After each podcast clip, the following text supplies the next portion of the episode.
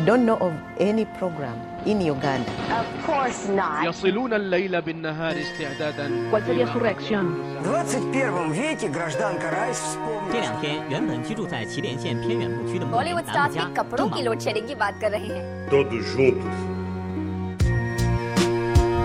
Bonjour à toutes, bonjour à tous, bienvenue donc dans Culture Monde, cette émission que vous retrouvez tous les jours sur France Culture entre 11h et 11h50, une émission dans laquelle vous retrouverez comme chaque jour la chronique Frontières d'Alexis Patov-Steph, mais aussi les femmes du monde de Kili Bébé, ce sera tout à l'heure vers euh, 11h45 et on poursuit donc cette semaine sur le bonheur. Qu'est-ce qu'on attend pour être heureux? Hier c'était boulot, métro, bonheur, on en parlait avec Bernard Girard, Bernard Ternier, Bernier pardon, et José Tolovi. Demain ce sera le bonheur, une affaire d'État. On en parlera avec Geoffroy Lauveau, Françoise Pomaret, Pauline Mayer, jeudi consommer, jouir, payer. Mais aujourd'hui, donc, eh bien, à la recherche du Tao. Avant l'arrivée du Dalai Lama, 7000 personnes réunies dans un silence impressionnant. Le calme, la première porte vers le bonheur. Mon premier enseignement est que chacun prenne conscience de son potentiel intérieur. Nous cherchons peu à l'intérieur de nous-mêmes. Riches ou pauvres, gens éduqués ou pas, roi ou boulanger, tous ont le même potentiel. Stéphane Essel, 93 ans, est invité d'honneur à sa recette. Ce que ce bonheur a pour moi de précieux, c'est que je dis, ce n'est qu'en étant heureux soi-même qu'on peut essayer de rendre les autres heureux. Le bonheur est contagieux. Et à voir ces deux hommes, il faut croire que le bonheur est le meilleur remède contre le temps qui passe. Voilà donc ce Dalai, Lama, pardon, qui était euh, venu l'été dernier en France, à Toulouse, euh, donner un enseignement sur l'art du bonheur. Il y avait invité Stéphane Essel. C'est vrai qu'à première vue, peut-être les deux hommes euh, ne sont pas particulièrement opposés sur leur définition du bonheur. Pourtant, pourtant, on va voir que ce bonheur n'a rien à voir dans cet espace asiatique. En tout cas, les statistiques de l'Union bouddhiste de France sont là pour le prouver, avec près de 2,5 millions d'adeptes en Europe. La religion du Bouddha a reçu un écho considérable en Occident, alors qui aurait pu imaginer que lorsque ce courant spirituel d'origine asiatique, cette voie de la sagesse euh, est arrivée, euh, eh bien, qui aurait pu imaginer qu'elle reçoive un tel accueil de la part de, de cultures rompues à une tradition judéo-chrétienne aux antipodes des, des préceptes euh, bouddhiques. En Asie, dans les textes anciens, chez Confucius par exemple, la recherche du bonheur n'est pas théorisé comme tel. Il n'y a pas comme euh, on pourrait le voir en Occident cette quête obstinée du bonheur. Alors qu'est-ce que c'est vraiment ce, ce, bonheur dans ces spiritualités asiatiques? Quel est son contenu? Qu'est-ce que cette vogue des spiritualités asiatiques en Occident et cette obsession, la recherche du bonheur nous dit finalement sur euh, l'état de l'esprit euh, occidental? On en parle ce matin avec Alexis Lavis. Bonjour.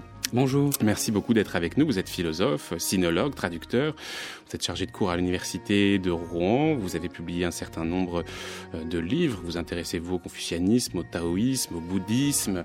Vous avez écrit d'ailleurs L'espace de la pensée chinoise, sous-titré Confucianisme, taoïsme et bouddhisme. Et puis vous avez fait l'introduction de ce livre également, Le bonheur selon Confucius. Alors, Peut-être pour commencer, on recevra tout à l'heure, hein, oui je l'indique, Mathieu Ricard qu'on aura au téléphone ou qu'on connaît, hein, qui est moine bouddhiste, auteur, traducteur, photographe, qui est un, un ami et aussi le traducteur de, du Dalai Lama. -hmm. Mais Alexis Lavis, peut-être déjà pour commencer, en quoi cette pensée bouddhiste, confucianiste, taoïste prend-elle à rebrousse-poil cette notion de, de bonheur occidental dont on parlait hier, dont on disait combien elle est au lié, intimement lié, en tout cas dans l'entreprise, c'était le monde qui nous intéressait hier, à la notion de performance, d'action. Euh, Alexis Lavis. Eh bien, déjà parce que, comme vous l'avez dit en introduction, la recherche du bonheur, comme on l'entend nous, n'est pas théorisée ou n'est pas posée comme telle dans les voies que vous avez mentionnées, ni dans le bouddhisme, ni dans le taoïsme, ni dans le confucianisme. Euh, les textes anciens ne disent pas que le chemin mène au bonheur, ou c'est en faisant le chemin qu'on sera heureux. Et peut-être pour une raison très très fondamentale, c'est que ce qui importe dans ces voies, c'est la voie elle-même.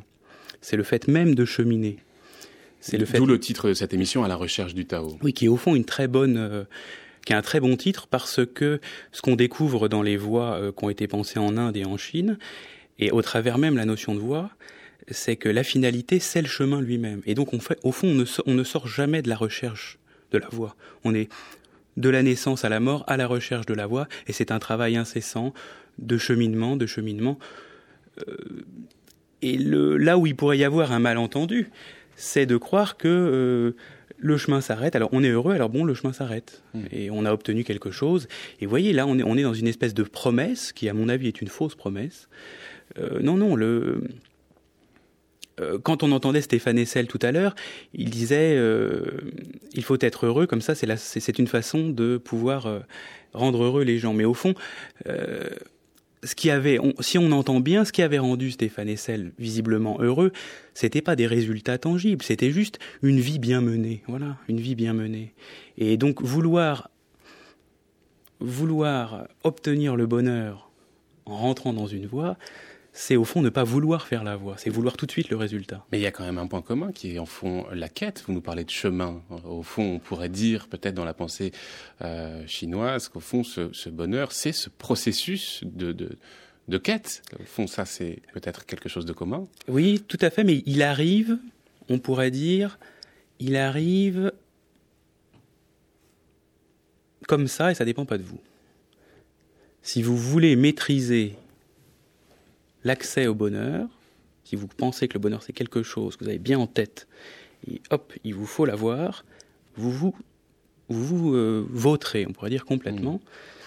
Le bonheur, et, et, et, en plus les mots le disent, c'est marrant, les mots le disent. Bonheur, le heur, c'est la, c'est la, c'est la même racine étymologique que augure, c'est-à-dire les signes du ciel.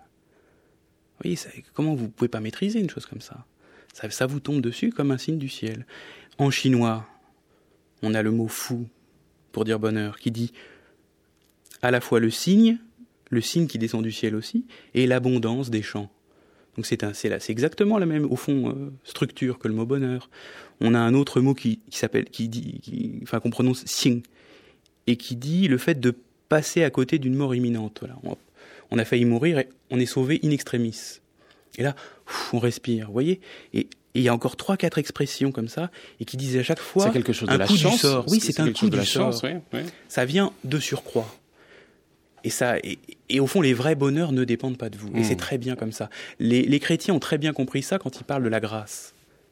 La gratuité du bonheur qui se donne, ça c'est un vrai bonheur. Le bonheur qu'on veut, on obtient, préfabriqué, prépensé, préformaté, c'est un produit marketing. Et ça ne rend pas heureux. Hmm. Alexis Lavis, donc lorsque nous, euh, hommes, occidental, euh, on recherche le bonheur, l'homme asiatique, lui, donc recherche au fond la voie, à la recherche du, Tao. Comment est-ce qu'on pourrait définir en complexifiant Là, on dit voilà, c'est la voie, c'est la voie. Mais c'est quoi le Tao? Alors, en complexifiant un peu. Oui, oui, bah déjà, au fond, euh, ce qui est toujours une bonne méthode, regardons les mots. Alors là, bon, à la radio, c'est difficile de regarder le signe chinois, mais je vais vous le décrire. Euh, donc le, signe Dao dit le mouvement, le mouvement qui va, qui va bien, qui va droitement, pas vers quelque chose, mais c'est le mouvement qui, qui mène, qui vous mène. Le mouvement juste Oui, voilà, donc c'est pas vraiment le chemin au sens de d'un espèce de truc fixe qu'on arpenterait, c'est plutôt vous mettez le pied dans la voie et c'est la voie qui vous entraîne. Et en fait, tout l'objectif, c'est d'être dedans, d'être dans ce courant de formation de vous-même. Et est-ce que ce courant de formation euh, dont vous nous parlez, il est le même dans le taoïsme, le confucianisme, le bouddhisme, qui sont au fond les, trois axes majeurs de la pensée chinoise? Ah oui, oui, tout à fait. Euh, non, ils sont pas du tout le, le même. Non, non, non. Il y a ce qu'ils ont en commun, c'est cette entente du chemin. Et ce qui est important, peut-être faudrait le dire maintenant, ce qu'il y a pour nous d'essentiel dans la découverte des voies asiatiques, c'est justement la redécouverte de la voie. Et qu'au fond, on substitue à l'idée de culture, même si on est sur France Culture et c'est très mmh. bien, mais à l'idée de culture euh, qui est un peu, euh, qui met un petit peu la formation euh, à l'écart. Et au fond, ce qui compte, comme vous l'avez dit, c'est métro boulot. Mmh. Et puis bon, on fait un peu de culture pour, euh, pour parce que c'est mieux que le sudoku peut-être, voilà quelque mmh, chose comme mmh. ça. Il y, a un, il, y a, il y, a un, à côté de la vie, dans, dans, dans l'idée même de la culture. Alors que dans la voix, ce qui est essentiel, ce qui vous forme en tant qu'être humain, c'est le centre. La voix, c'est pas quelque chose qu'on met à l'écart. C'est le cœur, c'est l'axe de votre vie. Et, déjà réentendre ça, c'est essentiel pour nous. Et est-ce que pour emprunter cette voie, pour rechercher cette, cette voie, euh, la notion de, liberté est importante? Parce que c'est vrai que nous, en Occident, on lit souvent euh, la liberté au bonheur. Euh, dans son essai avec toi-même, par exemple, le poète français Claude Aveline écrivait L'homme qui réclame la liberté, c'est au bonheur qu'il pense. Alors évidemment, euh, ça, euh, ça résonne de façon particulière lorsqu'on se souvient que Aveline était un résistant pendant cette euh, Seconde Guerre mondiale. Alors on comprend assez bien que lui ah est particulièrement lié les deux, mais c'est vrai qu'en Occident, quand on parle de bonheur, souvent on parle de liberté. Un homme heureux, c'est un homme libre. Est-ce qu'on retrouve cette imbrication entre entre voilà liberté et recherche du Tao? Ah oui, oui, bien sûr, c'est central. Euh, et d'ailleurs, il faudrait penser liberté comme libération. Et parce qu'on euh, a souvent tendance à croire, euh, on, nous l'a dit, mais on, continue quand même à le croire, que être libre, c'est obtenir ce que l'on veut ou faire ce que l'on veut. Donc, c'est-à-dire, on pense la liberté tout de suite en rapport à la satisfaction de la volonté, ce qui est un peu irréaliste. C'est peut-être joli, pourquoi pas, on pourrait tout obtenir, mais au fond on ne peut pas, donc c'est absurde d'y aller par là. Et euh, quand on lit avec l'idée de voix, l'idée de Dao, euh, la, la, liberté devient la façon d'être absolument en rapport avec son propre chemin, son propre travail, soi-même, réellement soi-même. Dès qu'on entre réellement et pleinement en rapport à soi-même, dans la découverte du travail comme vie, et le travail comme vie, c'est le Dao, là, on est libre, parce qu'on est proprement soi-même. Au fond, la liberté, ce n'est pas la résultante d'une action individuelle, ce serait rentrer dans l'ordre du monde. Je résume ça de façon un peu naïve. Oui, oui, oui, on pourrait le dire comme ça, même si c'est très, peut-être très abstrait. Hmm. Rentrer dans l'ordre du monde, on se dit bon là là, mais comment je vais faire? Et simplement. on, on, sent bien en tout cas une chose, c'est que euh, dans notre conception occidentale de la liberté, la liberté, elle vient en tout cas en partie euh, de l'individu, de, de, de, de, son action, de son agissement sur euh, le, reste du monde, alors que dans la pensée chinoise, c'est plutôt s'inscrire dans un mouvement général et dans, dans un monde qui finalement sur lequel on n'aurait presque pas d'action nous-mêmes. Et en réalité, il y a peut-être quelque chose qui n'est pas pensé jusqu'au bout ici, parce qu'on a l'impression que nous sommes dans un monde individualiste, et donc où, la, personne est proprement elle-même et sûre d'elle-même, mais vos désirs, est-ce que c'est les vôtres? Regardez comment on est bombardé de messages publicitaires, comment on vous, on vous, force à désirer. Est-ce que vos désirs sont les vôtres? C'est pas du tout évident. Alors que dans la voix qui dans les voix, mais et là, mais là, les voix sont la voix, qui passe toujours par un au-delà de l'ego, par le travail, par le travail au sens euh, magnifique que, que, donnait, que Rilke donnait à ce terme en regardant Rodin travailler, vous devenez absolument et proprement vous-même. Donc vous êtes un individu au sens le plus réel du terme, en renonçant au fond à une, à une sorte de caprice. On va continuer, Alexis Lavis, à, à rechercher ce Tao. On le trouvera pas, puisqu'on a bien compris que c'est pas le but. Non, c'est absurde. Mais en tout cas, on va profiter. Euh, Mathieu Ricard euh, a fait une petite euh, escale en France. Il est venu du, du Népal. il vit dans un monastère la plupart du temps. Et voilà qu'il est en France. On va le retrouver dans quelques instants.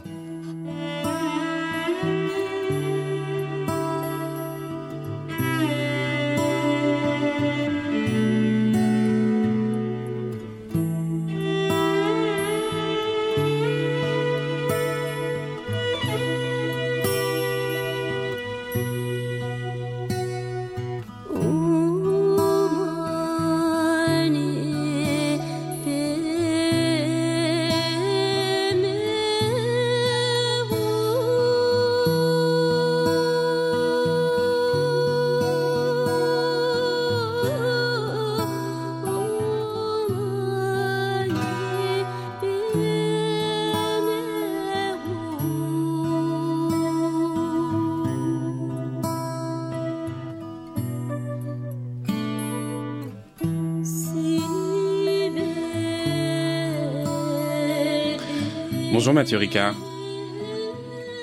Bonjour, est-ce que vous m'entendez? Mathieu Ricard?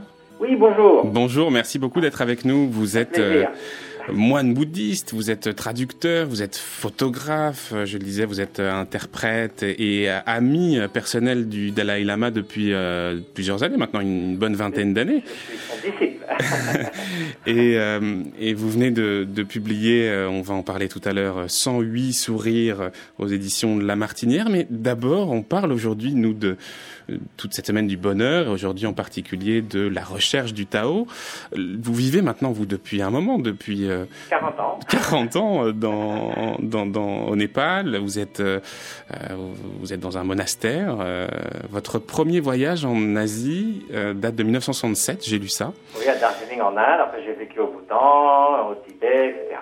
Est-ce que la quête du bonheur, c'est ce qui vous a retenu dans les hauteurs himalayennes euh, je ne l'avais pas formulé de cette façon, mais évidemment, si vous voulez, la quête du bonheur, c'est le miroir, c'est le pendant d'essayer de, d'échapper à la souffrance et à ses causes.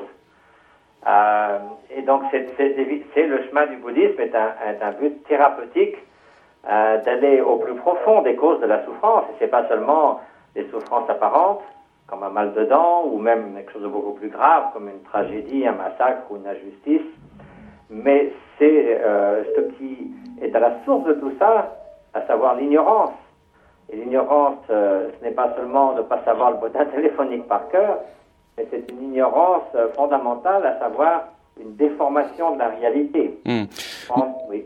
Mathieu Ricard, est-ce que je vais vous demander, est-ce que vous pouvez vous rapprocher un tout petit peu de votre combiné pour qu'on vous entende mieux? Et puis, du coup, du coup, je vais vous demander, au fond, en quoi euh, la, vision occidentale euh, du bonheur euh, que vous aviez avant de découvrir l'Asie, avant de découvrir la pensée chinoise, vous semble différente de celle que vous vous êtes construite aujourd'hui pendant de longues années? Oui, alors bien sûr, je n'avais pas du tout formulé ça. Moi, ce qui m'intéressait au départ, en rencontrant les grands maîtres tibétains, c'était des exemples vivants de ce qui peut être au bout du chemin en termes d'éveil, de compassion, d'amour altruiste. Et, le bonheur est, une notion que j'ai réfléchi un peu plus tard. Mais bon, au départ, euh, voilà. Mais je crois que, si, et en, même temps, pour réagir à l'intervenant euh, précédent, Alexis Laville, c'était passionnant ce qu'il disait, et à la concept occidentale, il y, a deux choses. Euh, il y a d'abord qu'il euh, y a une confusion très souvent ce qu'on appelle le bonheur. Et en Occident, la, la, confusion la plus fréquente est avec la notion d'expérience plaisante, de plaisir, de sensation plaisante. Et il est évident que la poursuite euh, d'une succession ininterrompue de plaisir, de sensations plaisantes est une recette pour l'épuisement, pas pour le bonheur. Euh, ça, ça, ça, ne marche pas. Le plaisir dépend de circonstances, de moments. Euh, il s'épuise à mesure qu'on en fait l'expérience. Il se transforme en indifférence et parfois en aversion si, vous prenez une bonne douche chaude après avoir fait une promenade en forêt dans un matin d'hiver, c'est un délice, mais si vous étiez 24 heures sous la douche chaude ou 24 heures à un, un morceau de barque, ça devient insupportable. Donc il y a cette confusion, mais qui est très présente. Donc le bonheur en boîte, qu'on voit effectivement quand vous prenez tel ou tel produit et vous serez heureux, ça fait appel à cette notion de sensation plaisante. Et alors, euh, c'est intéressant ce que disait à propos de, l'étymologie euh, en chinois du mot bonheur, qui correspond effectivement à l'étymologie de la plupart des mots occidentaux euh, qui vont avoir au bonheur, c'est de chance, de bon augure, sauf en euh, irlandais, où le mot bonheur est, est, veut dire euh, sage. Et là, on, on, se retrouve très proche de la signification du mot sukha en sanskrit, qui lui est une manière d'être. Et donc là, une manière d'être, ce n'est pas simplement un moment magique, euh, quelque chose qui vous vient comme ça par surcroît, euh, sans le chercher, comme euh, de marcher sous les étoiles dans la neige. Vous sentez que tous vos conflits intérieurs avec le monde, avec vous-même, avec les autres sont momentanément euh, partis, et donc vous ressentez ce, ce moment de grâce. Mmh. Mais ce moment de grâce, il a des raisons c'est précisément l'absence de conflit intérieur, le sentiment de l'interdépendance, euh, l'ouverture à l'autre, etc., etc. Mathieu, Mathieu Ricard, oui. pardonnez-moi, je vous, je vous coupe. Je, je, vais faire appel un peu à votre fibre scientifique parce que je rappelle que vous avez vous une formation scientifique. Vous avez oui. fait une thèse euh, en génétique sous la direction euh, d'un prix Nobel de médecine, hein, François Jacob. Vous aviez aussi écrit un ouvrage avec l'astrophysicien euh, Tring Xuan Chuan, l'infini dans la paume de la main. Donc vous avez une véritable fibre scientifique extrêmement prononcée. Il y a quelques années, je crois que c'est un journaliste anglais de The Independent qui parlait de vous en disant que vous étiez l'homme le plus heureux du monde monde. Ah, malheur, malheur. Vous aviez, bah justement, tiens, vous aviez également été déclaré l'homme le plus heureux de la planète, euh, je crois, Ouais, non, par, le, par le, le quotidien El Mundo. J'espère tous les démentis possibles et imaginables. Non, mais ju- justement, attendez, attendez la fin de ma question, euh, Mathieu Ricard. Euh, est-ce que je voudrais savoir ce que ça vous inspire pour vous cette idée selon laquelle au fond euh, le bonheur serait une notion euh, physique quantifiable euh, et qu'on pourrait du coup procéder à un classement euh, des hommes les plus heureux, les plus malheureux euh, du monde? Ça n'a aucun sens, bien sûr. Et un- vraiment. les journalistes, vous savez, sont très contents de faire ce genre de titres. Euh, je pourrais vous expliquer en détail ce qui s'est passé, mais en gros, euh, étudions les effets de l'entraînement de l'esprit et de la méditation sur le cerveau, ce qui est une excellente chose, parce que ça permet de redonner ces lettres de noblesse en Occident, dans un milieu donc agnostique, euh, séculier, à l'idée qu'on peut entraîner l'attention, l'amour altruiste, et qu'il y a des corrélations dans le cerveau. C'est pas, ça se réduit pas à ça, mais il y a des corrélations.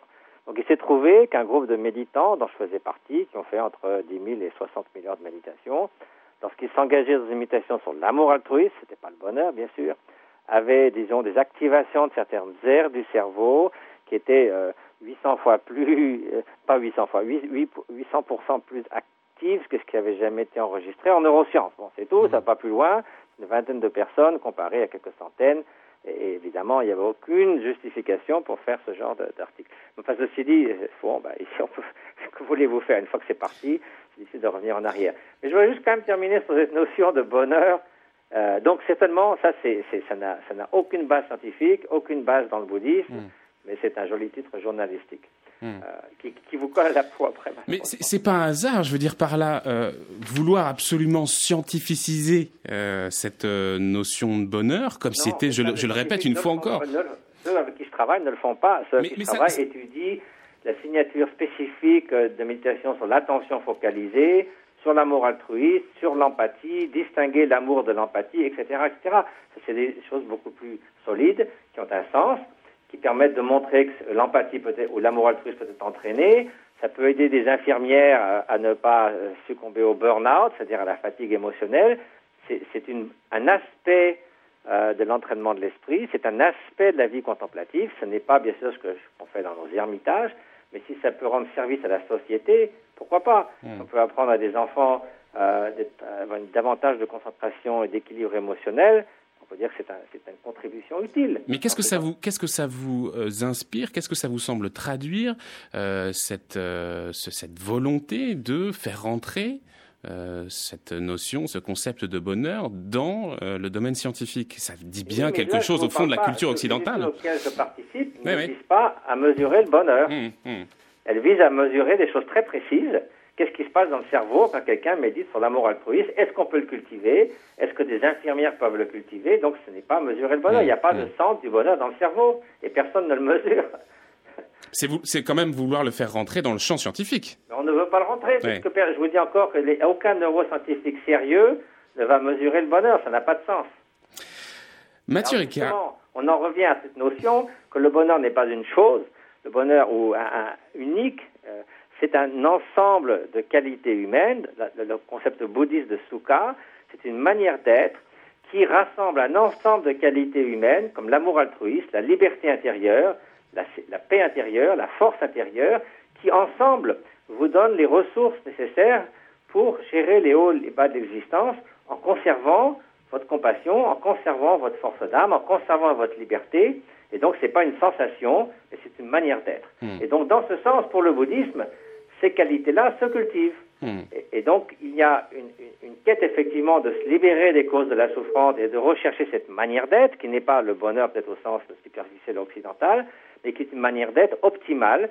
Qui est une, et ça rejoint ce concept de liberté dont parlait euh, Alexis Lavis. C'est effectivement, euh, dans le bouddhisme, la liberté, c'est pas de faire tout ce qui vous passe par la tête, ça c'est d'être le jouet de toutes les pensées errantes qui, traversent votre esprit comme, euh, comme les herbes à la surface d'un col qui, qui ploient où va le vent. La liberté, c'est comme le marin qui euh, ne laisse pas son bateau dériver au fil des vents et des courants, qui prend la barre, qui navigue vers, l'île où il veut aller.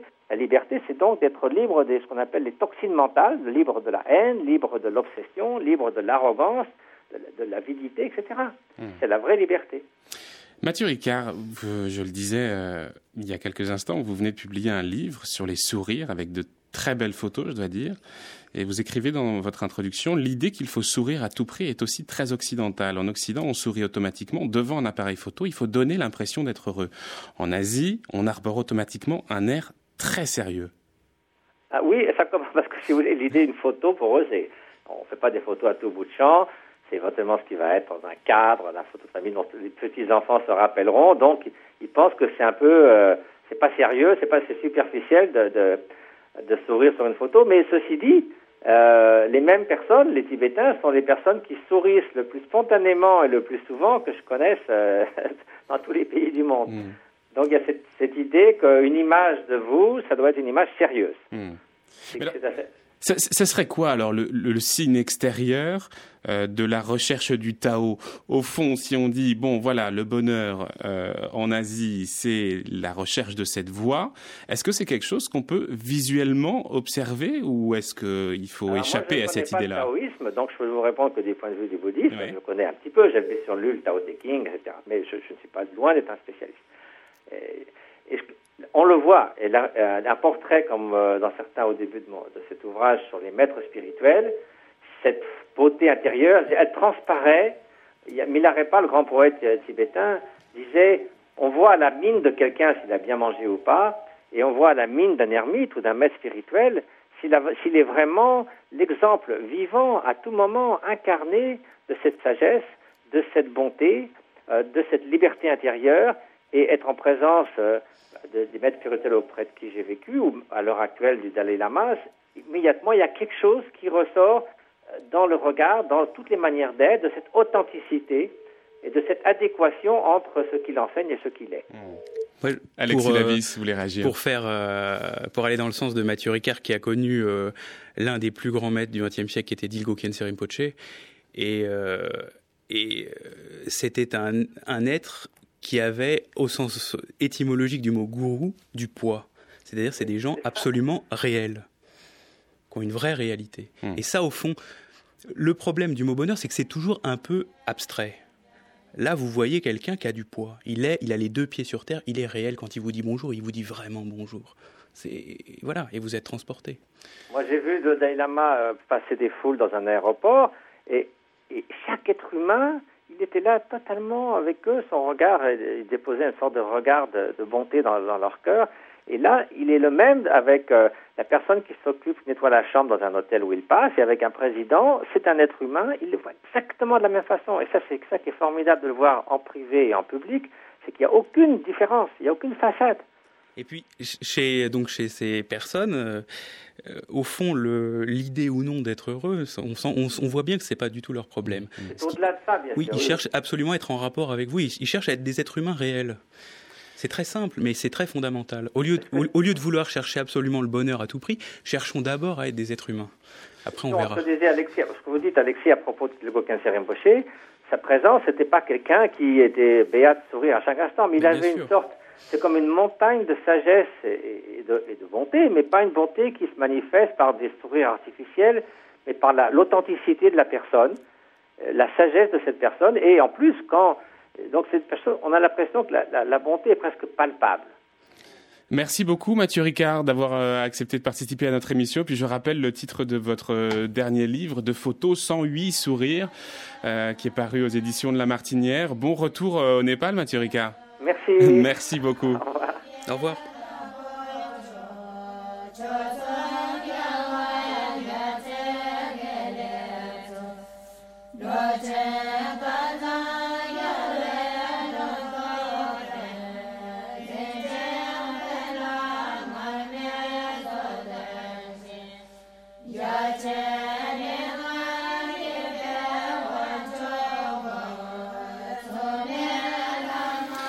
Qu'est-ce qu'on attend pour être heureux? C'est le sujet de notre euh, semaine et aujourd'hui on s'intéresse euh, en particulier à euh, ce bonheur version asiatique, à la recherche du Tao avec Alexis Lavis qui est philosophe, sinologue, traducteur, qui est chargé de cours à l'université de Rouen. On était à l'instant avec Mathieu Ricard.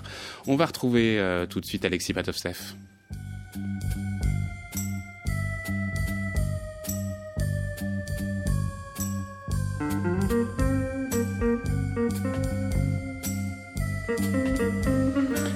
Alexis qui aujourd'hui avec sa chronique Frontières nous emmène euh, en Afrique, aux frontières des pratiques souvent insoutenables, il faut le dire, des sacrifices. Écoutez. La communauté musulmane fête l'Aïd, jour où l'on sacrifie un mouton.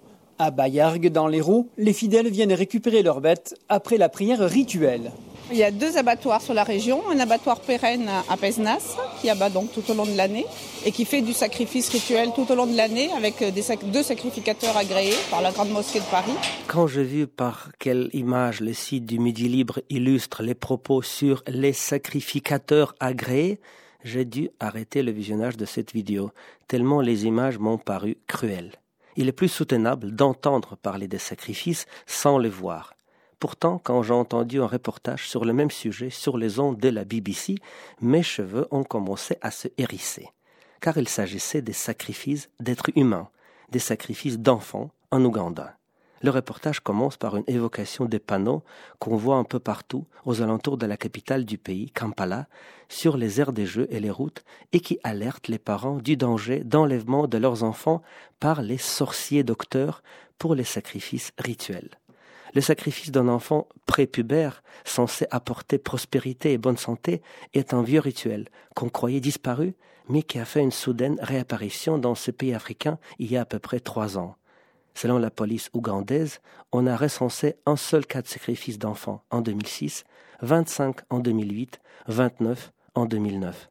Mais l'organisation de charité britannique Jubilee Campaign parle dans son rapport récent de 900 cas. Des cas non étudiés proprement à cause de la corruption rampante et d'un manque de moyens. Donc, quand un journaliste de la BBC est parti faire son investigation à lui, aucun représentant du gouvernement ne lui a accordé un entretien et la police a réfuté toutes les accusations de corruption. Le journaliste a ensuite poursuivi son enquête en se déguisant en businessman local et a demandé si on pouvait lui trouver un sorcier docteur qui ferait en sorte que sa compagnie de construction devienne plus prospère. Assez rapidement, notre faux businessman a été introduit auprès d'un certain Awali. On voit dans la vidéo postée sur le site de la BBC comment, dans son arrière-cour, Awali a fait un signe de bienvenue. Il a sacrifié déjà un mouton. Ceci n'est qu'une première partie. Cela va nous apporter de la chance. Et puis, il a expliqué la deuxième, le vrai sacrifice. There are two ways of doing this. We can bury the child alive on your construction site, or we cut the child and put their blood in a bottle of spiritual medicine. Il y a deux façons de le faire. Soit on enterre l'enfant vivant dans votre terrain de construction, soit on coupe l'enfant et on met son sang dans une bouteille pour la médecine spirituelle. Si c'est un homme, on coupe sa tête et ses parties génitales. On va creuser un trou là où vous allez construire et on va mettre dedans également les pieds et les mains. Awali ne cachait pas qu'il avait déjà pratiqué ce sacrifice rituel plusieurs fois et demandé une somme de 390 dollars pour le faire cette fois-ci. L'enregistrement que le journaliste a pu faire et que vous venez d'entendre a été montré à la police ougandaise, mais Awali est toujours en liberté. Le pasteur Peter Sevakirianga, rencontré par le journaliste, lui a dit Sans une véritable force légale, peu de choses peuvent être faites pour protéger les enfants des croyances au pouvoir des sacrifices humains. Dans sa paroisse, il y a plus de victimes de cette pratique barbare que dans le pays tout entier, si on en croit les statistiques officielles bien sûr. Quand les enfants viennent dans son église, il leur apprend une chanson par laquelle je vais terminer aujourd'hui. Écoutez ces voix demandant de soigner notre pays et d'arrêter les sacrifices.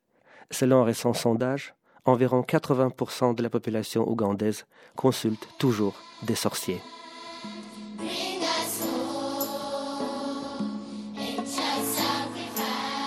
La chronique d'Alexis Patovstev, Frontières, qu'on peut retrouver sur le site internet de France Culture, www.franceculture.fr. Vous allez dans la rubrique émission, dans la rubrique Frontières, et vous retrouvez toutes les chroniques d'Alexis vous pouvez podcaster, réécouter. Euh, à l'infini. Retour avec euh, Alexis Lavis, philosophe, sinologue, traducteur, auteur entre autres de euh, L'espace de la pensée chinoise, confucianisme, taoïsme et bouddhisme, le bonheur solo Confucius qu'il a préfacé. Euh, Alexis Lavis, on parle avec vous de cette recherche du Tao, qui sera au fond la version chinoise du bonheur. Comment vous expliquez, dans la société occidentale, euh, obsédée par cette quête du bonheur, que cette pensée chinoise ait été accueillie avec un tel succès? Comment est-ce qu'on peut comprendre ça? Est-ce que ça dit quelque chose, selon vous, des mutations euh, sociales et sociétales euh, qui sont en cours aujourd'hui en Occident? Oui, oui, c'est très... je dis souvent enfin, cela, si la Chine, ou en tout cas quelque chose de la Chine nous intéresse, il faut prendre le mot intéressé au, sens vraiment propre, c'est-à-dire ça nous met en rapport à notre être. C'est-à-dire ça, nous lie avec quelque chose d'essentiel pour nous. C'est pour ça que ça nous intéresse. Ça nous questionne directement dans notre propre être. Alors après, le rapport à l'Asie, il a euh, deux faces, un peu comme le dieu Janus, euh, le dieu romain. Il a une face salvatrice et une face terrible. Et notre rapport à l'Asie peut être, enfin, notre demande de bonheur vient nécessairement, sinon on n'aurait pas de demande, d'un état de malheur. Voilà, il y a quelque chose qui ne va pas. Euh, et, les racines de ce mal sont profondes. Euh, elles sont, on pourrait dire, civilisationnelles, quelque chose comme ça. La découverte de l'Asie, soit nous met en rapport à un impensé de l'Occident qu'il nous faut repenser. Et effectivement, les trois voies chinoises, taoïsme, bouddhisme, confucianisme, comme par hasard, nous mettent en rapport à trois lieux euh, un peu désertés par la culture occidentale. Ou alors, ça c'est le visage, on pourrait dire salvateur, voilà, de la rencontre. Ou alors, la rencontre devient une fuite, une fuite dans l'exotisme, une fuite dans l'ailleurs, pour ne pas regarder ce point douloureux qui nous concerne, nous, occidentaux. Donc, euh, malheureusement, on a les deux. Et on a les deux. Soit euh, l'Asie, c'est, c'est du divertissement. Et bon, il y a la mode du, du, bouddhisme, et puis après, il y aura une autre mode, et puis après. Et donc, ça, ça, ça, ne, ça ne permet rien. C'est juste une perte de temps.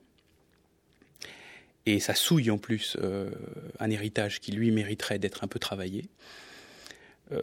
ou soit, alors voilà, ou soit c'est une, c'est, une aventure, voilà, une nouvelle, réelle aventure pour nous, de redécouverte d'éléments qui, voilà, pour nous manquent euh, ou alors doivent être réinterrogés. Et pour le dire maintenant plus concrètement, à mon sens, ce que nous permet de réinterroger le confucianisme, c'est le rapport à la tradition et à la forme et au rite.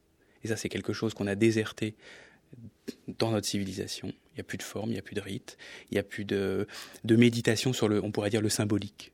Et le symbolique, c'est pas du tout quelque chose dans la tête, c'est très réel. Quand vous nommez votre enfant, c'est un geste symbolique. Et si vous nommez pas votre enfant, il meurt. Donc c'est pas du tout quelque chose d'anodin. Le taoïsme, à mon avis, pour nous, peut nous mettre en chemin vers un des rapports les plus révolutionnaires par rapport à la nature, c'est-à-dire de comprendre que c'est vivant. Et donc, si c'est vivant, ça a son propre mode de déploiement. La nature, c'est pas un stock d'énergie disponible dans lequel on puise c'est une respiration. Et les taoïstes ont vu ça comme personne. Mais vous avez le sentiment que l'Occident euh, s'accapare de cette euh, pensée euh, chinoise, ce bouddhisme, confucianisme, taoïsme, en, le souillant? Je reprends un terme que vous avez pris. Les deux. Les deux. Il y a les deux. Il y a un, c'est pour certaines personnes un espace de travail réel et même très émouvant, parce qu'on a maintenant des, des personnes qui s'intéressent à ces voies-là en Occident et qui sont au fond aussi sérieuses que les Asiatiques, même parfois plus et qui, comment, et qui avec humilité véritablement découvre des choses et, et, se réapproprie la culture occidentale par, par ce rapport à l'autre, et d'autres personnes qui, en font des produits marketés tout simplement pour, mmh. pour gagner leur vie. Mmh. Alexis Lavis, dans ce livre que vous avez préfacé, Le bonheur selon Confucius, je lis euh, page 49, selon une enquête à laquelle la Chine a participé à la fin des années 80, le bonheur de ses citoyens n'était alors que d'environ 64%. Mmh. En 1991, la même enquête estimait l'indice du bonheur à quelque 73%, et ce grâce à l'amélioration du niveau, du niveau de vie ainsi qu'aux réformes entreprises à ce moment-là. Mais une troisième enquête, en 1996, établissait que l'indice de bonheur était retombé à 68%. Comment comprendre, Alexis euh, Lavis, ce, ce pic de bonheur, au-delà évidemment de ce constat euh, qui va être très simple, qui va être de dire que bah voilà, le développement socio-économique ne fait pas le bonheur. Est-ce qu'il faut y voir quand même du coup une forme de de, de désenchantement, c'est-à-dire que euh, les Chinois se seraient dit à un moment ah tiens c'est quand même pas mal ce développement euh, socio-économique, améliorer son niveau de vie c'est quand même pas mal et ça m'apporte du bonheur. Et puis cinq ans plus tard on voit que les chiffres à nouveau baissent, qu'on est moins heureux. Est-ce que c'est un désenchantement de ce modèle capitaliste avec euh, la notion, le concept de bonheur à l'occidental qui irait avec? Ou est-ce que hmm. c'est une mauvaise interprétation des choses? Ah, Déjà, il faudrait peut-être prendre les choses un peu plus à la racine et voir que quand la Chine fait des statistiques sur le bonheur, elle est plus la Chine, c'est l'extrême Occident, hmm. c'est plus l'extrême Orient. Donc déjà vouloir quantifier, comme en, la conversation qu'on a eue avec Mathieu Ricard, hmm. comment voulez-vous, mais avec un peu d'intelligence, faire une statistique sur le bonheur. comment voulez-vous quantifier quelque chose comme ça? Mais Après tout, ça pourrait traduire aussi Alors après, euh, une chose, qui est que, au fond, euh, la, société chinoise elle-même est en pleine mutation et que peut-être que, en tout cas pour partie, elle s'occidentalise. Ah oui, aussi. ça c'est ce que je voulais dire, c'est un fait. Hmm. Là, pour, déjà, la première chose qu'on peut remarquer, c'est que déjà d'avoir l'idée de faire une statistique sur le bonheur, ça montre que vous n'êtes plus chinois. Donc, donc, ça dit quelque chose de. Ou alors vous êtes chinois différemment. Euh, c'est un rapport tellement profond et tellement lié, la quantification, la détermination comptable mm. de la réalité est une donnée de l'histoire de la philosophie occidentale. C'est quelque chose d'incroyablement profond dans l'histoire de l'Occident, d'arriver à ce rapport-là au monde, c'est-à-dire détermination comptable du réel. Et ça, quand vous avez travaillé un peu l'histoire de la Chine, vous allez voir que ça n'est pas du tout chinois. Mm. Donc c'est déjà intéressant. C'est-à-dire que là, ce qu'on peut voir par rapport à la Chine, c'est qu'elle n'est plus vraiment la Chine. Voilà, donc c'est la première chose. Moi, quand vous me lisez ça, je pense à ça mmh. tout de suite. Mmh. Après, on, va, on peut regarder les choses. Bon, et, là, et là, on fait plus de philosophie, c'est très simple. Les Chinois sortent du maoïsme euh, avec des, des, niveaux de pauvreté et de famine réels. Euh, et bon, il y a un renouveau économique. Les gens sont plus satisfaits parce que c'est pas un indice de bonheur, c'est un indice de satisfaction. C'est pas la même chose. Euh, c'est normal que ça monte. Il y a une perspective de progrès, il y a une perspective de, prospérité. Pour, on, peut penser à ses enfants, on peut mettre un peu d'argent de côté. Tout va bien au début. C'est ça qu'ils recherchent, mettre, mettre de l'argent de côté, penser à ses enfants. Quand on demande aux Chinois, en gros, quels sont les critères de leur euh, épanouissement ou de leur satisfaction, pour ne pas parler de bonheur, qu'est-ce qu'ils qu'est-ce répondent? Ben Oui, la, prospérité, ce qu'on appelait le fou. C'est-à-dire que le, cet idéogramme chinois que, dont je vous ai parlé, qui parle du signe du ciel et de l'abondance. Et les Chinois sont très très très liés à, ce rapport au bonheur très simple, c'est-à-dire juste vous manquez pas. Hmm. Et il euh, ne faut pas oublier que c'est euh, c'est un peuple qui s'est construit euh, dans l'agriculture. Donc c'est vraiment il y a quelque chose de voilà la récolte sera bonne et c'est très simple. Vous voyez, c'est c'est il y, a rien de il n'y a rien de, il n'y a pas d'attente métaphysique là-dedans. C'est vraiment simplement ne pas manquer on a moins peur du lendemain. C'est une logique de survie. Euh. donc, au sortir du maoïsme, on peut comprendre que l'indice soit remonté en flèche. Et puis après, mm. euh, bah là, on voit, euh, il y a une espèce d'industrialisation forcenée en Chine.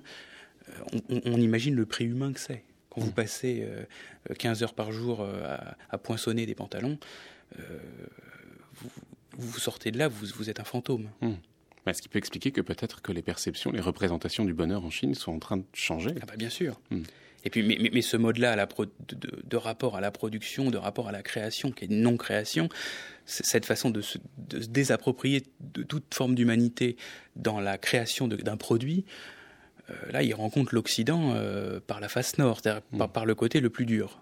Il y a, la culture occidentale avait quand même d'autres aspects plus poétiques et plus beaux. Hmm. Vous, vous n'êtes pas un politologue, hein, Alexis Lavis, hein, vous vous intéressez vraiment à la pensée, mais demain, on va parler quand même du bonheur euh, comme valeur politique. Est-ce qu'il y a quelque chose, selon vous, qui existe dans euh, la culture asiatique, euh, dans la culture politique chinoise peut-être Est-ce qu'il y a un discours, en fait, de l'État sur, sur le bonheur? Non, pas directement sur le bonheur, sur la prospérité, pour éviter les, les troubles politiques. Donc c'est souvent très simple. Voilà, c'est tout. C'est vraiment dans une, pas dans une logique politique au sens on médite ensemble comment on va être ensemble, mais c'est une logique gouvernementale. Il y a pas vraiment, au fond, il n'y a pas vraiment de politique au sens, euh, hmm. au sens chinois, mais de gouvernement. Comment on dirige un peuple. C'est pas la même chose. Merci beaucoup Alexis Lavis. Je vous remercie. D'être passé dans nos studios. Et puis je rappelle euh, deux de vos ouvrages, euh, L'espace de la pensée chinoise, Confucianisme, Taoïsme, Bonisme, Bouddhisme. Donc pour en savoir plus, euh, j'invite les auditeurs à lire ce livre qui est paru aux éditions Oxus en 2010. Et puis celui-ci pour lequel vous avez fait la préface, Le bonheur selon Confucius, petit manuel de sagesse universelle de Yudan que vous avez donc préfacé. Merci infiniment d'être passé dans nos studios. Merci de m'avoir invité. On va retrouver les femmes du monde par Qui dit bébé pour que nul n'ignore euh, la loi et que nul n'ignore ses droits. Véronique Akankossi Deguenon s'engage euh, avec ses consoeurs juristes béninoises. Qui dit bébé a rencontré la vice-présidente de l'Association des femmes juristes béninoises. Écoutez.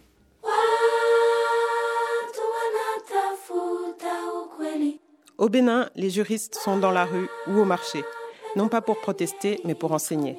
C'est du moins la démarche des femmes juristes de ce pays. Parmi elles, Véronique Akankossi Deguenon, Maître Deguenon considère que le droit est le socle sur lequel se construit la démocratie au jour le jour, et pour elle, il est important d'expliquer à ceux et celles que l'on appelle les petites gens que le droit est aussi fait pour eux.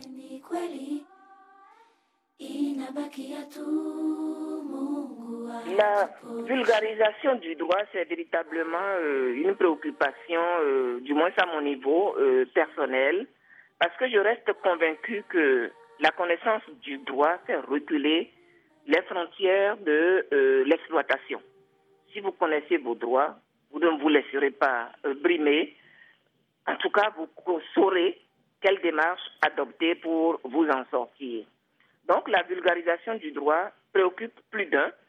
Et au niveau des euh, associations dans lesquelles je milite, de nombreuses campagnes d'institutions d'éducation civique sont menées pour former les gens, pour les informer sur ce que c'est que le droit, sur leurs droits, comment les revendiquer, comment les faire respecter.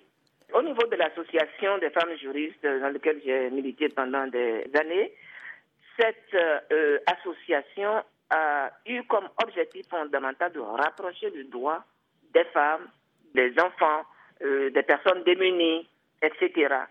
Et donc, de façon concrète, L'action s'est traduite par la création de centres d'aide juridique dans lesquels se donnent des consultations juridiques pratiquement gratuites, où celui qui a des problèmes de droit peut venir s'informer, se renseigner et partir avec des conseils de personnes avisées. Je suis également enseignante de profession et fait donc euh, de la diffusion de la vulgarisation du droit véritablement un leitmotiv Transmettre des connaissances juridiques, franchement, c'est une activité hautement utile à la société, puisque le droit est au confin de toute la vie de l'homme. Et il importe qu'il puisse maîtriser les contours, puisse travailler à son respect, etc. Au niveau de la Chambre des notaires que je dirige, la vulgarisation du droit pour le rapprocher du plus grand nombre de, de personnes passe pas des émissions radio télévisées, euh, d'abord radio diffusées. Euh, euh, nous ciblons des radios de proximité. par exemple, il y a une radio en plein cœur du marché international d'Antopa qui périodiquement reçoit le notaire pour parler du droit, les problèmes que rencontrent les femmes. Ce sont les femmes qui animent ces marchés-là, qu'elles rencontrent dans la vie au quotidien ces, ces problèmes sont débattus par une émission qui est une émission interactive. Pour la population en général, des émissions télévisées, la minute du notaire, où périodiquement un problème de droit est ciblé, décortiqué avec l'éclairage du notaire pour que même dans son foyer, devant son pot téléviseur, le dernier des Béninois puisse en apprendre un peu plus sur cette possibilité d'appréhender, de, mieux maîtriser le droit. La femme juriste, forcément, apporte quelque chose de plus qu'un juriste euh, ordinaire, un juriste tout court. En ce sens qu'il y a déjà le fait qu'elle est femme qui lui donne euh, cette sensibilité et une femme appartenant à une association qui s'est fixée comme objectif de euh, veiller à ce que les femmes ne soient pas toujours les victimes des violations des droits, que les femmes ne soient pas toujours les laissées pour compte du droit. Donc, il y a une oreille forcément plus attentive et il y a une connaissance du terrain, des problèmes qui se posent, qui permet de rassurer la femme désemparée, l'enfant euh, en difficulté qui vient poser ses problèmes ou vers lesquels on va pour essayer de l'aider à sortir d'une situation donnée. Donc il y a forcément un plus qui explique que dans certaines situations, les femmes préfèrent s'adresser à d'autres femmes juristes pour les accompagner. Véronique Akankosi Deguenon, vice-présidente de l'Association des femmes juristes béninoises, au micro de Kidi Bébé pour euh, les femmes du monde, une chronique que vous pouvez retrouver sur le site internet de France Culture. Culture Monde, c'est fini pour aujourd'hui. On se retrouve demain. Merci beaucoup à toute euh, la petite équipe. Lucille Como, Philippine Proust, Sophie Bober, Léo Klockner, euh, Doria Zénine à la réalisation, Stéphane Gobo, voilà, à la technique, bien sûr.